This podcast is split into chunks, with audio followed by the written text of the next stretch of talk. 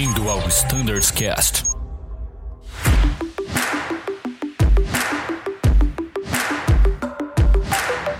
Fala galera do Standards Cast, sejam todos muito bem-vindos. Hoje vamos falar sobre infrações de tráfego aéreo. Olha aí que interessante. Com Pablo Desontini. Fala aí, Deson, tudo bom? Fala, Danilão. Fala pessoal aí de casa que está nos ouvindo. É um prazer estar a bordo aí de novo. Saudações cargueiras a todos. Saudações cargueiras e vamos falar então de infrações de tráfego aéreo. Que assunto mais, digamos, polêmico. E esperamos, né, com esse podcast aqui, explicar algumas, alguns conceitos-chave relacionados a, a esse tema e também demonstrar alguns casos. Antes de mais nada, vamos falar de causos. Não vamos expor colegas, eventos, situações, obviamente, uh, para resguardar ali a individualidade né, de cada tripulante. Porém, queremos sim utilizar essa ferramenta para, de uma forma descontraída, discutir um pouquinho sobre quais casos de infração de tráfego aéreo a gente mais ah, recebeu ali nos últimos tempos, aquilo que mais chamou atenção e o que a gente pode aprender com esses atos de infração. Bora lá? Bora, partiu. Partiu então, Deson, vamos lá, pro direta. Cara, fala para mim um pouquinho sobre, primeiro, vai, o que na prática é, é uma infração de tráfego aéreo? Conta pra gente. Tá. Primeiro, como é o processo, né? Então, o controlador de tráfego aéreo, ele, na visão dele, identifica ali uh, algum possível descumprimento de, de alguma questão da norma, né? É, muitas vezes esse descumprimento que eles salientam estão atrelados à percepção dele de que aquele descumprimento é, produziu um impacto negativo na operação, em alguns casos até, são casos mais raros, mas gerou até às vezes por exemplo, um resolution, alguma coisa nesse sentido. Então, o controlador ele vai lá e faz uma, uma proposta, né, para internamente dentro do próprio órgão ATS. Olha, eu acho que esse caso aqui, esse avião tal, né, os aviões aeronaves tal, descumpriram por causa disso, disso, disso. A partir daí é, é, é feito um processo investigativo mesmo, né? É, a transcrição do, da, da, gravação de voz, né? A transcrição dos dados de visualização radar, é pego o plano de voo, enfim, né? Todo feito, como a gente brinca aqui, os autos do processo, né? A, a junta de provas mesmo, né? O processo no Brasil é um processo uh, é, um, é, judicial, né? É, até o nosso jurídico na Azul está envolvido, né? Que é, é, quem toma conta desse processo. Que interessante. Exato. A, a gente aqui no, em operações, né, no Flight Standard, a gente dá consultoria técnica, né? A gente entra com a visão do aviador, né? Do piloto, né? mas é um processo que ele é, vamos dizer, como se fosse um tribunal dentro do DCEA, né? que é a Junta de Julgamento da Aeronáutica. É, aí o órgão, é, o próprio órgão ATS faz essa juntada de provas, né? E, e, e manda isso para a JJE com a proposta, né? Olha, eu acho que houve que o, que o fulano de tal, brincando, né? Ele foi lá e passou do, acima da velocidade do radar, né? Fazendo uma analogia, né? E aí a JJE analisa e fala: não, é realmente é, houve infração, não houve infração. Quando não há infração, a gente nem fica sabendo. A empresa aérea nem sabe se. Nem chega uma notificação nem nada. Só nem... chega quando há análise e ali há a definição de uma infração. Exato. Chega aquilo que na visão da JE realmente é, configurou uma infração, né? É, nós temos o direito à ampla defesa, então nós fazemos essa defesa que é onde entra é, o time de operações de voo, né? Mais especificamente de flight standards, junto com a chefia de equipamento, né? Então a, chefia de equipamento ela busca é, quem é que estava voando a aeronave naquele dia, né? E buscar é, ouvir, né? A, as tripulações que estavam, né? É, operando e a gente faz uma análise, vamos assim dizer, mais dos dados mesmo da norma, né? Será que realmente descumpriu a norma? Será que, por exemplo, a norma mudou e às vezes a infração, né? ela chega com três anos de atraso, é uma, é uma questão que a gente tem tentado trabalhar aí junto com o próprio DCEA, né? Que as infrações chegam com bastante atraso, né? Pois é, Deson, você, para quem não sabe, né, já vou entregar aqui, Deson foi controlador de tráfego aéreo. E honestamente, uma infração que chega com um tempo muito dilatado, do ponto de vista do aviador que esteve envolvido naquele evento, isso não é tão otimizado, né? A gente não conseguiria talvez se lembrar com tantos detalhes daquele evento. Talvez é, esse exceedance de alguma norma, o desrespeito, o desvio dessa norma, não tenha nem sido percebido pelo aviador, se for algo relacionado à velocidade, enfim, não gerou algum evento mais sério como um RA, né? Existe alguma frente de trabalho que busca diminuir esse prazo para que a notificação chegue até a empresa aérea? É, a gente tem um o nosso trabalho, né, o nosso, como eu brinco, é o nosso responsável pela nossa liaison com esses órgãos, né, que é o comandante Luke. E sim, o Luke tem trabalhado isso, né? E não somos só nós, né? Não é só a Azul que, que expõe essa, essa questão do prazo muito longo, né? Com o DCE, a JJE mais especificamente, né? Que é, eu não mencionei ainda, né? JJE significa Junta de Julgamento da Aeronáutica, ela que faz essa análise das mensagens ITAs, né? Hoje em dia o termo atualizado é esse, né? O famoso Rádio ITA, né? É, o famoso Rádio ITA, mas sim, existe essa frente, mas independente da frente, né? Vamos assim dizer, é, de trabalho com a JJE, de melhoria do processo, né? Melhoria processual, é, os prazos de defesa eles continuam correndo, né? Então a, as as propostas de infração continuam chegando e a gente tem, independente de qualquer coisa, a gente tem que responder dentro do prazo, né? E esse é um ponto, né? Excelente. Foi bem interessante essa introdução, Deson. Fiz questão de fazer essa pergunta como aviador, como colega de trabalho e também quem trabalha no Flight Standards e acaba, de certa forma, lidando com essas situações junto com vocês. Pessoal, existe uma norma, a gente estuda esse compêndio de normas anualmente por requisito legal. Quando há o descumprimento dessa norma, então, é notificada, é feita um, uma espécie de relatório, como o Deson muito bem explicou, é feita essa pré-análise, essa análise, se for comprovada uma infração ou um desvio, então é enviada já num, num termo jurídico para a empresa aérea, que deve então iniciar o seu processo legal de direito de ampla defesa.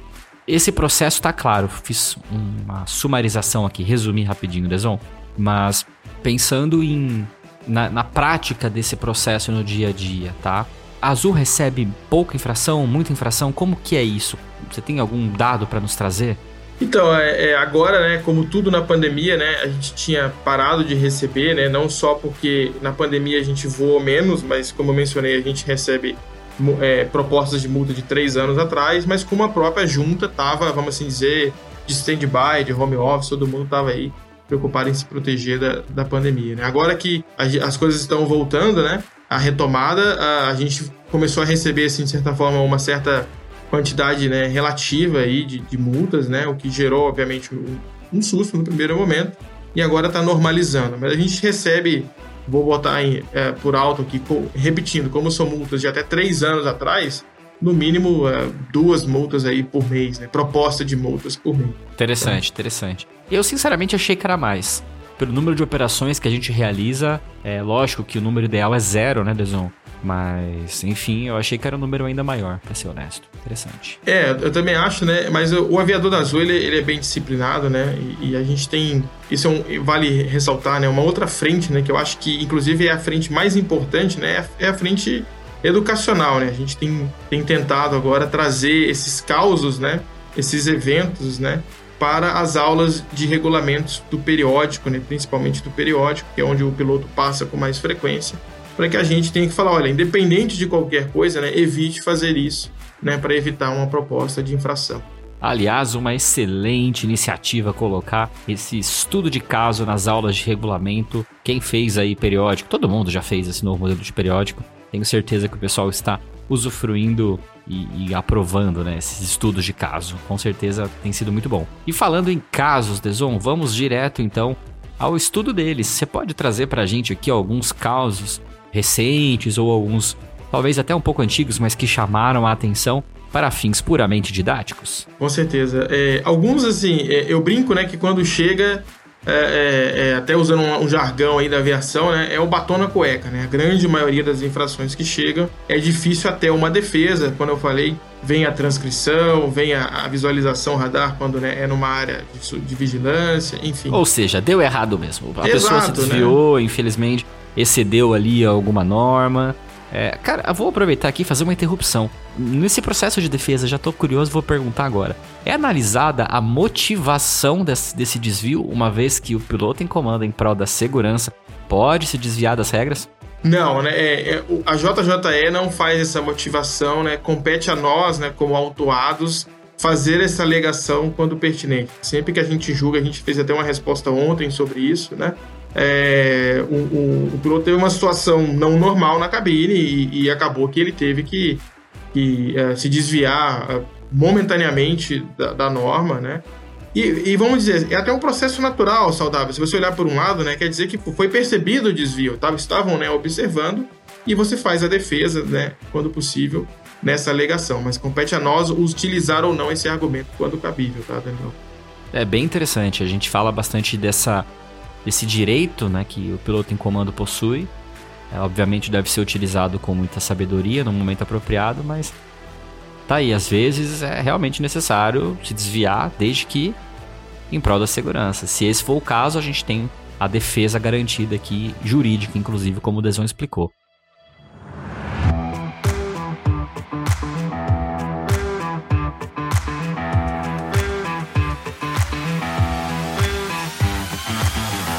Vamos lá, vamos falar de casos. Conte pra gente, Deson. Beleza. O, o caso número um aqui é um caso. Vou, vou até falar de, de certa forma na ordem cronológica, né? Que é o aviador decolar na saída, na SID, né? Na, errada. Então ele, ele recebe uma clearance, né? Durante a, aquela cópia ali no solo, né? Ou ele recebeu uma clearance, e aí a gente sabe né, que tem workload, tem tudo isso, né? Tem human factor, tem cansaço, enfim, né? Que pode fazer parte ou não, uh, mas ele acaba saindo quando ele decola, ele decola numa seed diferente daquela que ele recebeu a clearance, quer tenha sido no solo, quer tenha sido uma amended clearance é, durante o táxi, ou ali, às vezes até né, no próprio ponto de espera, ali, na própria cabeceira, às vezes, né, ele recebe uma nova autorização, uma restrição, enfim. Né? Então, é, o que a gente tem, tem trabalhado né, para mitigar isso é que os pilotos confiram, né, não só entre si a clearance autorizada, eles, eles não só cotejem né, é, para o órgão ATS a clearance, mas que eles cotejem entre si, né? Então, depois de cotejar o órgão ATS, que eles se comuniquem, né?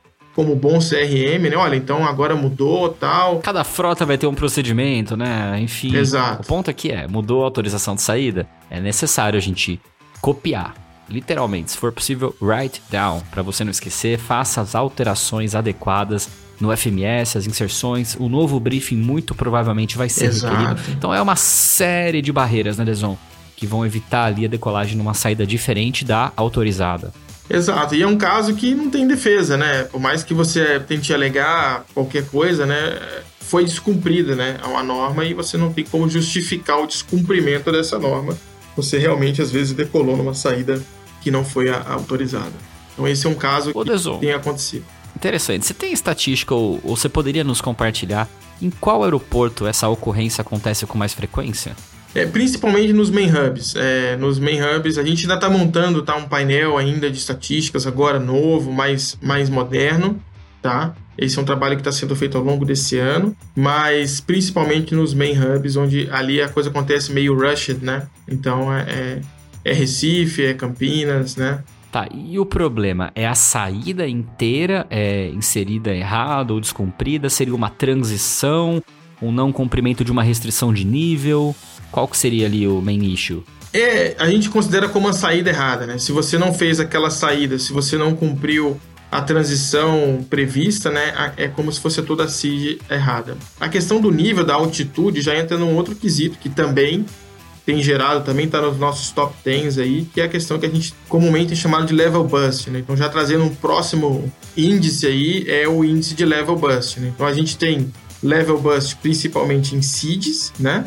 Em stars, né? É, e, pasmem, às vezes a gente tem subidas é, em cruzeiro. É, o, o, em cruzeiro, o aviador tá lá voando, né? É, e às vezes é, ele recebe uma restrição ou uma mudança de nível e ele coteja, ele chega a cotejar de novo para o órgão ATS certinho, mas ele esquece de informar para a aeronave, né? Então, Uh, de novo, aí a questão do CRM, gerenciamento da automação, tudo isso acaba fazendo parte. Interessante, interessante, Dison. E, e quais outros casos você tem para nos contar? A gente tem aí um, um, velho conhecido, né, que é o, o, voar direto à proa do IAF, né, isso tinha sido feito um, um trabalho uh, longo, extenuante, né, no passado. Acho que com a pandemia aí talvez tenha caído, né, no esquecimento, né, mas é, o aviador tem que ter em mente, quando ele está em espaço aéreo controlado, né, ele, ele não pode fazer nada, né? Ele não pode fazer mudanças, grandes mudanças, né? Sem a devida anuência né? do, do controle. Quer ele esteja no, no, no ACC, né? Ele está no espaço aéreo classe alfa, ele está no espaço aéreo controlado, né? Ele não pode tomar a proa que ele quiser, é, a revelia, por mais que esta proa que esse fixo, esse IAF, esteja dentro de uma área de uma, de uma rádio, de uma FIS, né? Mas ao mudar de Pro, ele ainda está dentro do espaço aéreo controlado. Então, ah, vou fazer um desvio meteorológico, né? Tem que ficar atento à próxima instrução que o ATC vai te dar, né? Após o desvio, vou ir na proa tal, retome a proa tal, né? Retorne a rota, né? Retorne a rota e aquilo, né? A gente sabe que a gente quer voar direto por economia de combustível, fio save, jornada, etc, né? Mas não é não. Então, quando não autorizar, é, não é para voar sem autorização, né? Interessante, Desol, bem interessante. Então, se pedir e autorizar, pode. Se pedir e não autorizar, adivinha. Não pode. Não pode. Né? Basicamente não é, isso. Simples assim. Legal, Desol. O que mais você tem aí de caso? Uh, o que a gente tem também, né, é às vezes aeronave fora de contato rádio, né? Então, é, o Brasil é muito longo, né? Os voos, às vezes, a gente tem voos de 3 horas, 3 horas e meia, né? E numa mudança de setor, né, ou às vezes até numa madrugada, né, é aquela questão do gerenciamento das frequências, e, até o MGO fala sobre isso, né, o gerenciamento dos rádios, né. Então, até uma certa técnica, né, de, pô, é, você tá num, numa, numa, numa área de controle no ACC e o controlador te manda chamar a próxima frequência, né, e, e esse contato, às vezes, ou ele não ocorre, né, ou o controlador te chama para te fazer uma transferência, né, e o, o, o aviador não responde, né? Então, é, a, a, atenção ali, a vigilância dos rádios, né? Ah, e a, a, questão de anotar a frequência no scratchpad, joga uma, né? Uma frequência no rádio, tenta o primeiro contato, né? Toda aquela doutrina, aquela técnica, aquele jeito azul de voar, ele é importante para evitar esse tipo de, de situação, né? É, de ficar muito tempo sem contato rádio a gente teve casos aí de cruzar em terminais inteiras, né? Sem contato rádio, que também não é legal, né? É, assim, todo mundo aqui, né, ouve, voa, e, e, por vezes a gente sabe que realmente a transmissão não chega. A gente perde contato com o órgão né, de controle ali por um milhão de motivos, normalmente na região amazônica e tudo mais. Aí lembrar talvez os procedimentos para falha de comunicação, ou tentar retornar a frequência do setor anterior, ou através da carta de rota, ou para aqueles que já têm né, do, do, iPad, observando ali o próximo setor, chamar nas frequências apropriadas, né, procurar talvez uma ponte com alguma aeronave que está ouvindo o órgão ATS e, e também te ouve para justamente fazer essa troca de comunicação, transmitir as cegas, transmitindo 215, ou seja, a gente tem um monte de recurso que mostra que a gente está interessado em se comunicar, a gente está nativo o tempo inteiro, mas o problema é um problema, é, infelizmente, de, de recepção da aeronave. E se for configurado de fato uma falha de comunicação, seja no recebimento, na transmissão, né, relacionada à aeronave ou até mesmo ao órgão de controle, a gente tem procedimentos de contingência a aplicar.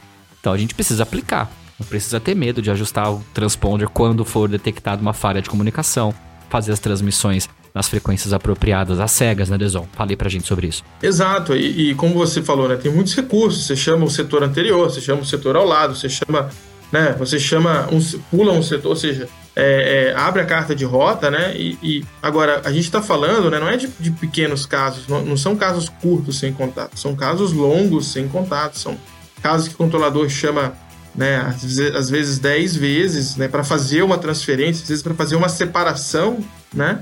e não há resposta. Por que, que não há resposta? Porque às vezes já, já, já não se está na frequência própria né, há muito tempo. Né? Então é, é, é importante esse gerenciamento dos rádios mesmo, né? essa, essa criar uma técnica, criar uma anotar para evitar esse tipo de situação. Né? É interessante reforçar que a escuta permanente da 1215 acima de 10 mil pés é política nossa e é obrigatório para o nosso tipo de aviação. Então isso também ajuda, né? O centro vai te chamar na frequência dele e dali a pouco ele vai transmitir as cegas em 215. Ele vai tentar te chamar, esse é o ponto, né, Deson?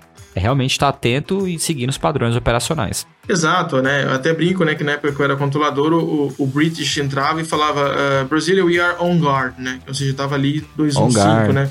E o, eh, teve casos, inclusive, do controlador tentar chamar o 215 e a gente não, não ter resposta, né? Então, acontece, a gente é humano, mas a gente está aqui para falar de próprio cada aviador, né? tentar pensar no seu dia a dia quais são as formas de mitigar isso, né?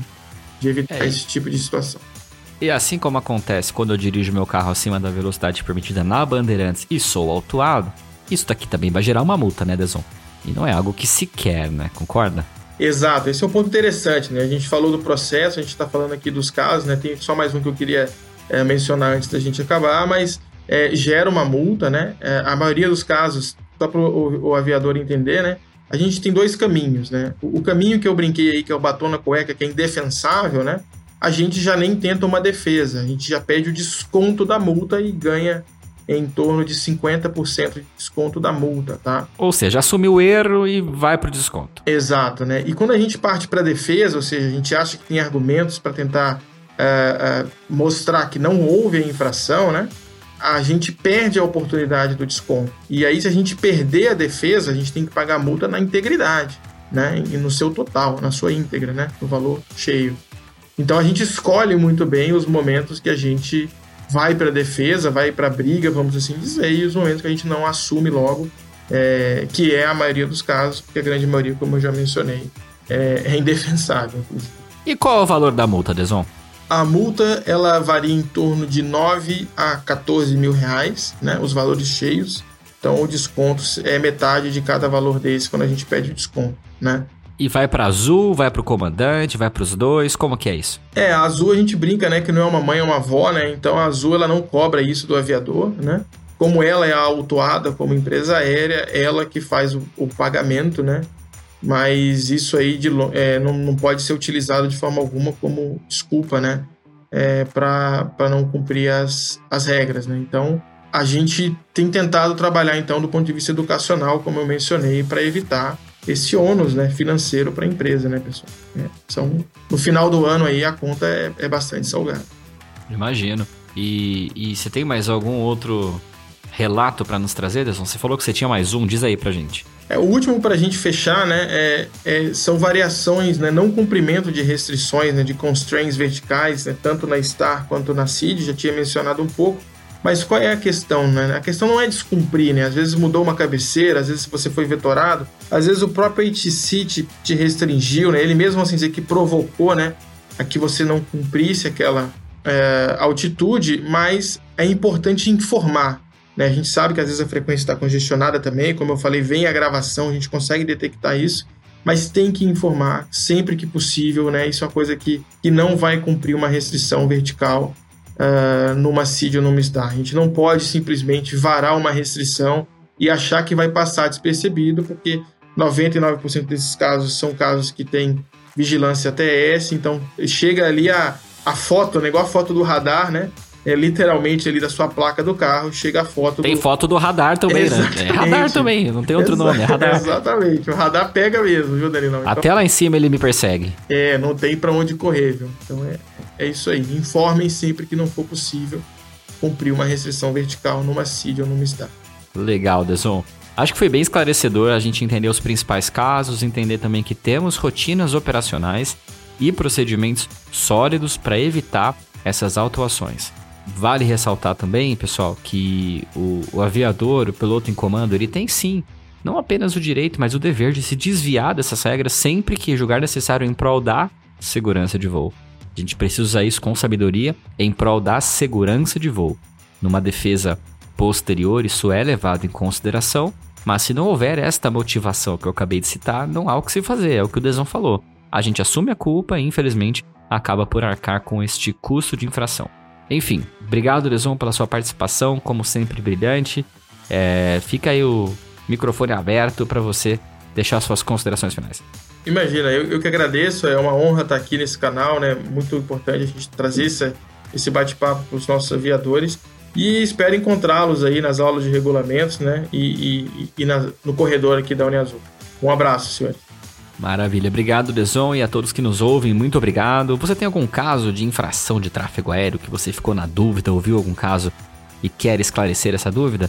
Manda um e-mail pra gente, standardscash.voiazul.com.br. Obrigado pela sua audiência, até uma próxima e tchau!